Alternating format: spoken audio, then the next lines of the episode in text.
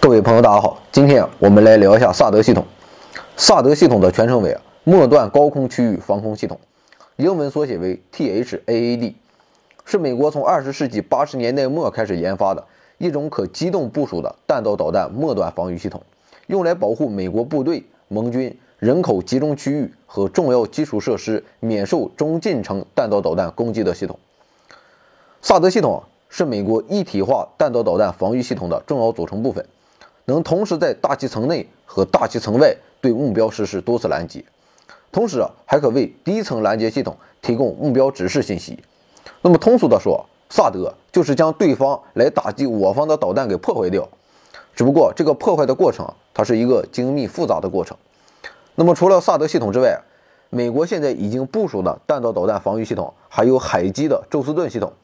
这一系统配备标准的防空反导导弹，部署在美国的军舰上。以及在海湾战争中大发神威、成功拦截飞毛腿导弹的爱国者系统。那么，一个完整的萨德系统由拦截弹、八连装导弹发射装置、X 波段监视、跟踪雷达、指挥控制以及作战管理通信系统等部分组成。那么，从美国分层反导体系来看，萨德的主要作用是填补美军弹道导弹防御系统上层拦截能力和下层拦截能力之间的空隙。那么这里面的上层拦截主要就是指宙斯盾系统，下层就是爱国者系统。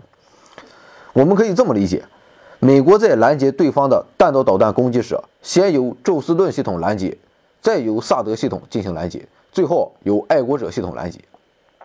那么整套萨德系统部署完毕后，它是怎么运作的呢？萨德系统的整个作战过程分为侦察、威胁评估、武器分配、交战控制、导弹拦截等步骤。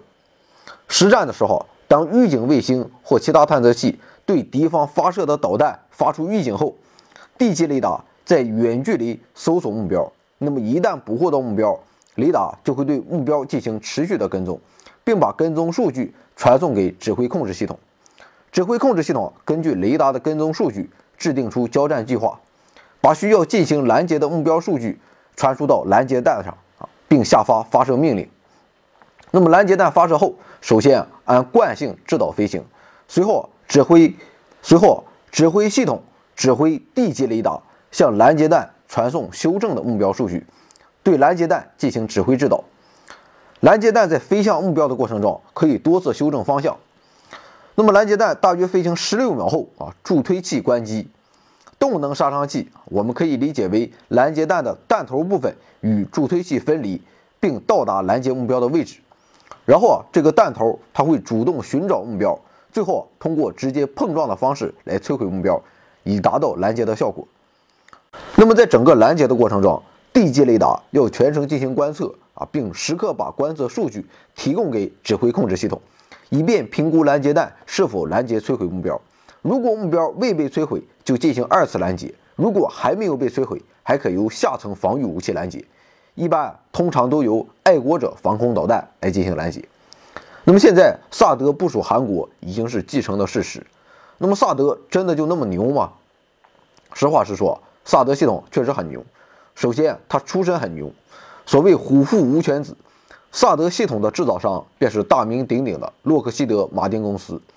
美国军用飞机的代表 F 十六、F 二十二、F 三十五都是他生产的。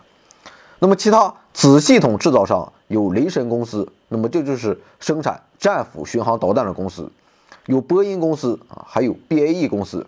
前几个相信我们都很熟悉。